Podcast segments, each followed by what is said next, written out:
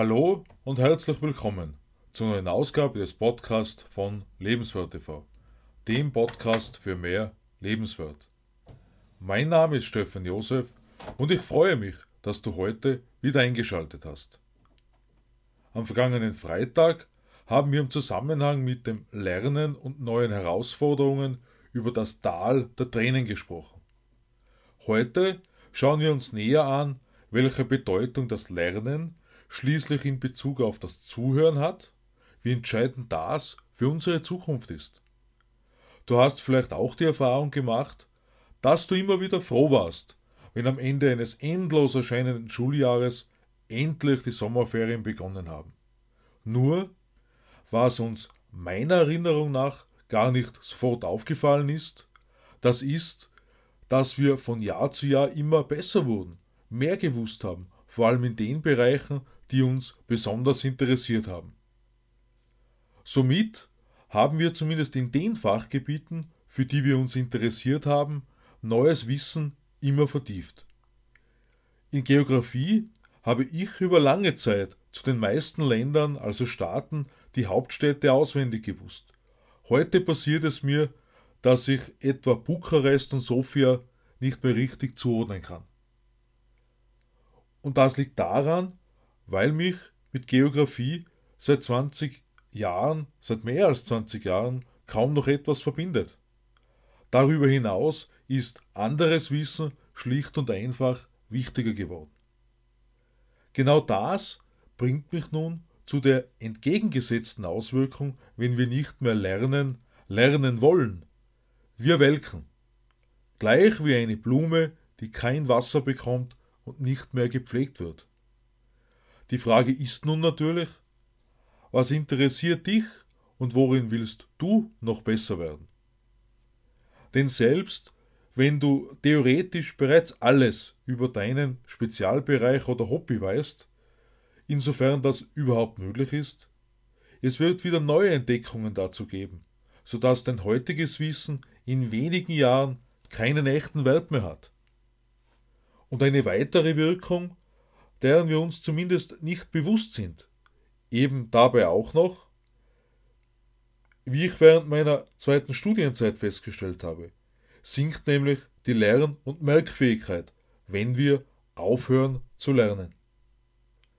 Das Gehirn funktioniert letztendlich wie ein Muskel, so wie ich das sehe, der zusammenschrumpft, wenn er nicht benutzt, trainiert wird. Über die Monate hinweg bin ich während des Studiums beim Lernen und Denken wieder schneller geworden. Plötzlich habe ich wieder Dinge verstanden, bei denen ich noch kurz zuvor vor einem Rätsel gestanden bin. Gerade bei den Themen, die mich besonders interessiert haben. Immer, wenn wir lernen, hören wir zu. Egal, ob in einer Vorlesung, einem Audioprogramm, einer Präsentation. Und beim Lesen hören wir indirekt genauso zu nur halt mit unseren Augen.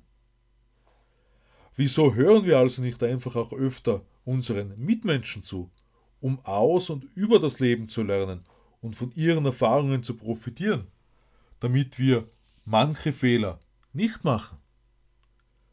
Damit meine ich nicht die Menschen, die sich in einem Jammertal befinden, sondern Menschen, die über ihren Weg erzählen, der sie an ihr Ziel gebracht hat, privat beruflich, an welches auch immer.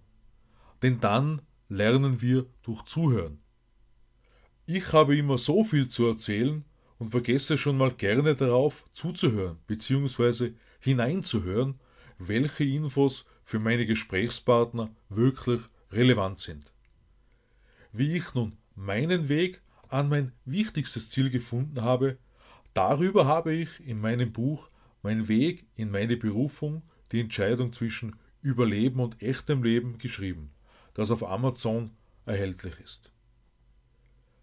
Wenn wir nach Menschen und Wissensquellen suchen, die uns bereichern können, stellen sich jedenfalls die beiden folgenden Fragen. Welche Quellen sind die besten dafür?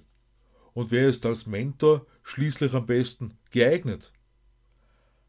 Auch wenn ich selbst zugeben muss, dass ich mich mit zu vielen unterschiedlichen Quellen beschäftigt habe, kann ich der Empfehlung von Darren Hardy sehr viel abgewinnen.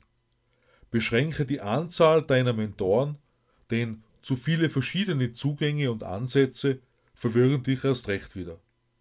Nach dem Motto zu viele Köche verderben den Brei.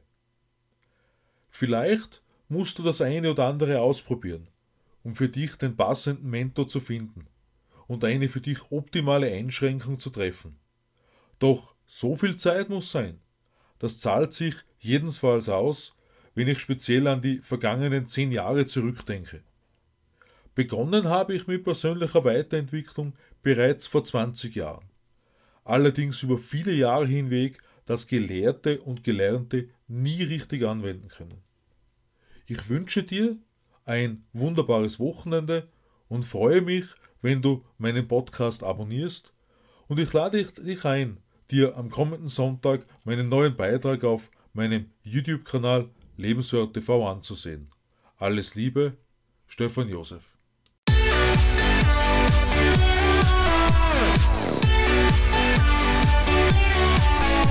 What?